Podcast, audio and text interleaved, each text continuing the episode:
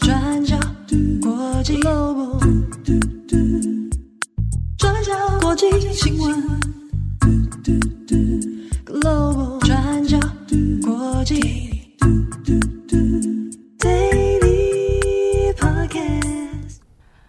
大家好，欢迎收听 UDN Global 转角国际 Daily Podcast 新闻，我是编辑惠仪，我是编辑木仪。今天是二零二三年五月十八号，星期四。那在今天呢，我们有两则的国际新闻要跟大家分享。那今天第一则，我们要来讲中国脱口秀演员的事情啊。中国一名脱口秀演员叫做李浩石，那因为在最近的表演当中被观众指控侮辱中国解放军，那随即引起极大的舆论争议。那虽然李浩石跟他所属的公司效果文化已经公开道歉，但是还是难以平息争议啊。那最后，北京市文化和旅游局在星期三十七号的时候公布，会对李浩石所属的公司上海效果文化进行行政处罚，包括警告、没收违法所得一百三十二点五万人民币，大概是新台币五百九十万，以及罚款一千三百三十五万人民币，换算成新台币五千九百四十七万。那同时也宣布会无限期暂停效果文化在北京的所有演出活动。那现在我们就来整理整个事件的来龙去脉，以及官媒还有微博上的舆论风向是什么。好，那事发是在五月十三号，当时候有一名微博网友叫做不愿意透露姓名的曼联球迷天某，他就发文表示对效果文化在北京脱口秀专场中的一个段子感到不适。那他以不点名的方式指出某脱口秀演员，那其实也就是我们前面说的李浩石。他说：“这个脱口秀演员说自己看到领养的两只野狗正在追着一只松鼠，让他想起八个字：作风优良，能打胜仗。”那位脱口秀现场禁止录音录影，所以这位微博网友就表示自己没有证据，但是认为这个脱口秀演员的这个梗是侮辱了中国解放军。那在进一步解释之前，我们先来还原。李浩石全文到底说了什么？那以下我以第一人称的方式直接说出来。李浩石就说：“我去上海以后就收养了两条流浪狗，严格来说不是流浪狗，我是从家里附近的一座山上捡回来的两条野狗，可能不算救助，因为它在山上那个食物链的地位完全不需要我们救助，我们只是相当于变形计，可能体验一下城里的生活。”那两条狗在山上算是食物链的顶端。我看了他们第一时间，我感觉我不是在看它，我是动物世界拍摄现场。两条狗追着一只松鼠，像炮弹一样发射出去。那你平时看到一些狗，你会觉得很萌，心都要融化了。你会想到这些词。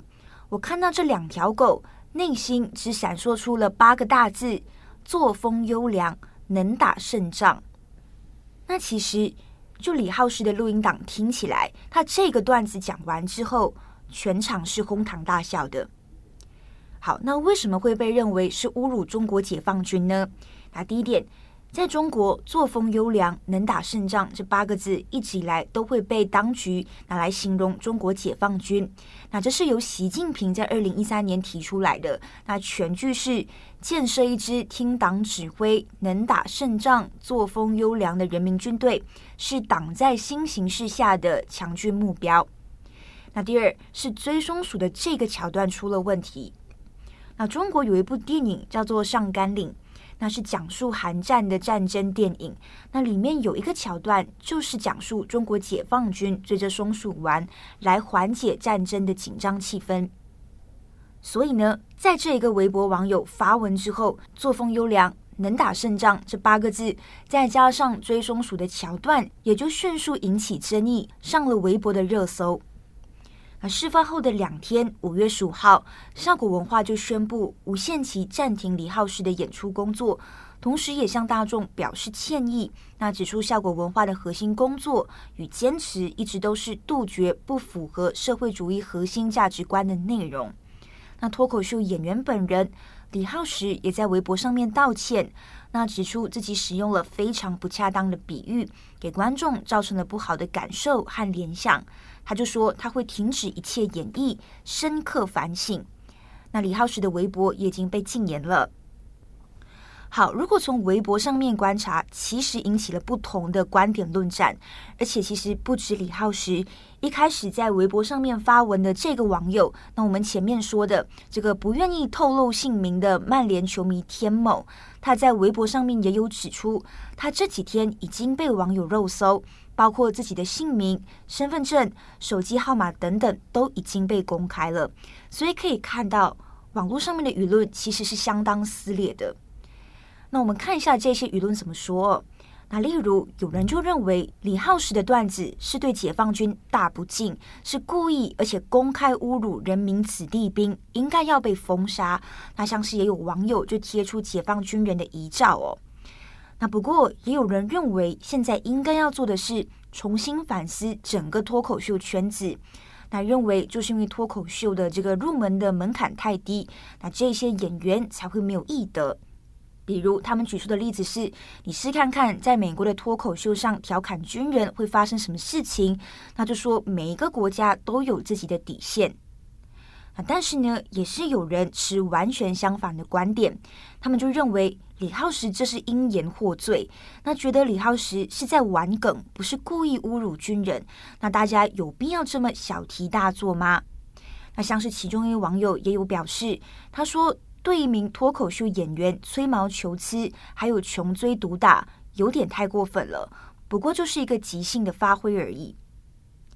那不过呢，这些都是网友们的看法。那在中国，事件最后的定调还是要看中国官媒怎么说。像是新华社，新华社就在五月十六号晚上六点五十一分就为这整个事件定调了。新华社就说：“人民军队不容许冒犯。”那全文是这么写的：人民军队保家卫国，每个人都必须敬畏，听党指挥，能打胜仗，作风优良，每个字都不容冒犯。好，这是新华社的说法。那这边可以拉出来小小补充的是胡锡进啊。那过去我们在处理中国议题的时候，有时候也会参考胡锡进的说法。那尤其是他还担任《环球时报》总编辑的时候。那因为他的说法有时候也会成为某种意见出口，会补充官方没讲的事情。但是后来他卸任之后，他就有比较多的个人主张，那也会出现跟官方论调不同的状况，或者是你会发现他一个贴文内容反复修改编辑的状况哦。所以也会有网友认为胡锡进呢现在就是要跟风向假中肯。那胡锡进在这一次他也有发言。那但是呢，也被网友发现他的这个贴文内容是经过多次的编辑修改。那最后修改的版本是在五月十六号大概下午四点的时候发出来的。那整篇贴文的内容第一句是“中国人民解放军的荣誉受到挑战了吗？”意思是胡锡进觉得。脱口秀演员李浩石做出了涉及解放军的错误比喻，那他和他的公司已经迅速道歉，而且网络上面的愤慨还有批评，也代表中国人民是对解放军充满敬意的。但是，就胡锡进自己的个人主张认为，要对李浩石还有他所处的公司给予严厉的惩罚，没错。但同时也主张要根据调查做出相应处罚的基础上，给予李浩石还有效果文化深刻反省，做出改进的机会。胡锡进就说不需要一棍子打死，这是胡锡进的发言。那看似没什么，那但是呢，这整个论调其实跟新华社的官方的发言是不一样的。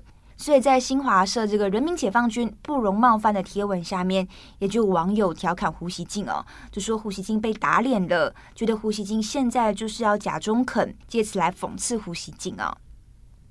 好，那以上呢就是这整起事件的大概还有争议。好，接着我们第二则来看 G7。七大工业国集团 G7 峰会即将在五月十九号到五月二十一号在日本广岛举办。那 G7 是 Group of Seven 的简称，主要成员国是日本、美国、英国、法国、德国、意大利和加拿大七个国家。那过去以来，这些成员国会轮流举办 G7 峰会，每一年由各国领袖聚在一起讨论重大的经济、政治还有地区情势的议题。那今年换到日本担任主办国，那在今年的 G7 峰会里面，预计有关中国、北韩等等有关东亚局势，还有台湾安全问题，也会成为 G7 的关注重点。还有俄乌战争目前还在持续当中。乌克兰也处在俄罗斯的核武威胁之下，所以日本认为这次是传递和平讯息非常重要的时间点，所以也因此呢，这次举办的地点选在一九四五年被原子弹轰炸的广岛，作为一个关键的象征意义。好，我们看 BBC 整理了这次 G7 广岛峰会的四大看点哦。首先，二零二二年俄罗斯入侵乌克兰之后。俄罗斯以及中国对西方的对立就增强，那所以 G7 的角色也被凸显出来哦。主要是因为中国跟俄罗斯本身都是 G20 这个二十大工业国的成员国，所以 G20 在这个俄乌的问题上其实很难以达成某种共识。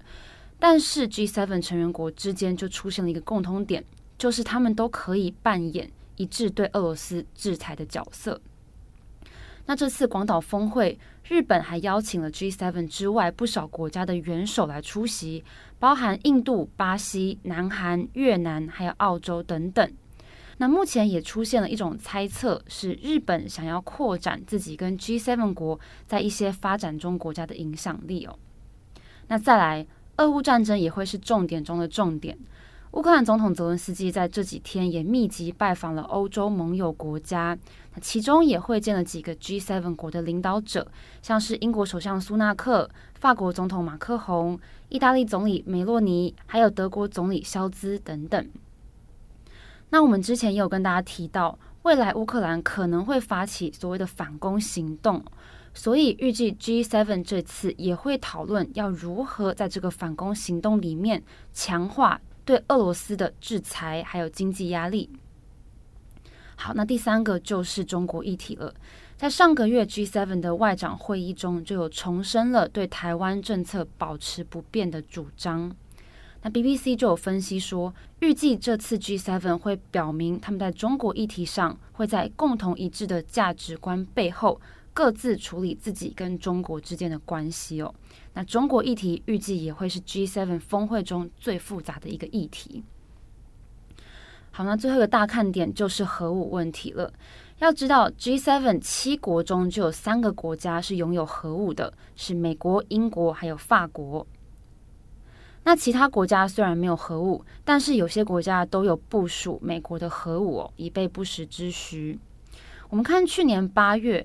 日本首相岸田文雄就提出了广岛行动计划，来呼吁各国来发誓永远不要使用核武，以及对核武库保持透明，来进一步去核化。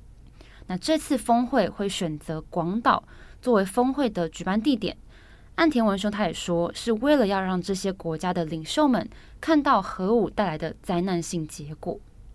那预计岸田文雄这次也会带领他们参观广岛和平纪念馆，那也会让他们跟原子弹爆炸幸存者来会面哦，作为岸田文雄他自己为无核武世界愿景来努力的一部分。那这次 G7 峰会预计也会把核武禁扩条约 NPT 作为一个基础，来讨论永和国家彼此公开核战力的程序。以及确认针对全面禁止核试验条约启动谈判的程序等等。好，那以上是有关 BBC 整理的 G7 峰会四大看点。我们接下来要接续核武的议题，来谈一名广岛原爆幸存者的故事。那随着这个峰会即将登场了，二战原爆的故事也随之被回忆起，还有讨论。那尤其是有很多当年幸存者，还有家族的成员，他们都已经年老了，一个一个离世。那根据资料呢，目前还在世的原爆幸存者大概是十三万多人左右。那他们的平均年龄是八十三岁，而且受到疫情以及年老的因素，人数快速下降当中。所以很多人也担心说，这段二战原爆的历史记忆，可能已经慢慢随着幸存者离开人世而准备要慢慢消失了。所以近年有越来越多人在加紧记录这些口述历史，让世人可以永远记得这段历史的巨大伤痛。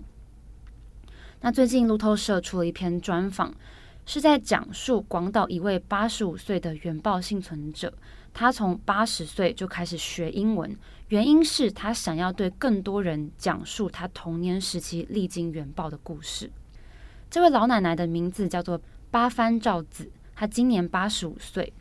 那在一九四五年八月六号，美国向日本广岛投下原子弹，当时她才八岁。那她就回忆起那天发生的事情。他说，那天早上突然之间，整个天空都闪烁着蓝白色的强光。那接着他就立刻倒在地上，失去意识。那他还记得当年是他的妈妈徒手把他从炸成碎片的废墟下拉出来的。那八十五岁的八幡照子，他从十年前就开始到世界各地演讲，分享自己跟其他幸存者的遭遇。那在分享的过程中，他都是使用日文。那虽然他都是透过专业翻译的协助，但是他觉得还是有很不足的地方。那他也表示说，虽然他年纪已经大了，但是他想要透过共通的语言来描述他当年的故事，还有描述原子弹的可怕性，所以他开始学习英文。到了两年前，才开始可以用全英语来说明他自己的故事。那虽然广岛和平纪念馆一直都有持续邀请原爆幸存者来做分享，但是过去也都是以日文为主，然后配合翻译来讲给观众听哦。所以八幡照子他这次开始用英文来进行演说，就显得非常的特别。那对于英文使用者来说，也显得非常真实。好，那 G7 峰会明天就要登场了。那八幡照子他也说，他真心希望 G7 领导人们。可以认知到核武器对于人类的伤害以及毁灭性有多大。他希望他们可以做出正确的决定，而且具体的迈出第一步，来全面废除核武。好的，以上是 G7 峰会。好的，以上呢就是今天的两则国际新闻。那节目的最后，因为天气最近真的很热，热夏天真的来了，大家记得要多多喝水。嗯，今天我们要吃凉面，是你吧？冷面、荞麦面，对，就只能吃这些你知道比较清爽的的那个食物，对，凉一下。对，那祝福大家有一个美好的星期四，多喝水。我是编辑会议，我是编辑木仪，我们下次再见，拜拜，拜拜。转角国际转角国际新闻 Global Daily Podcast 新闻。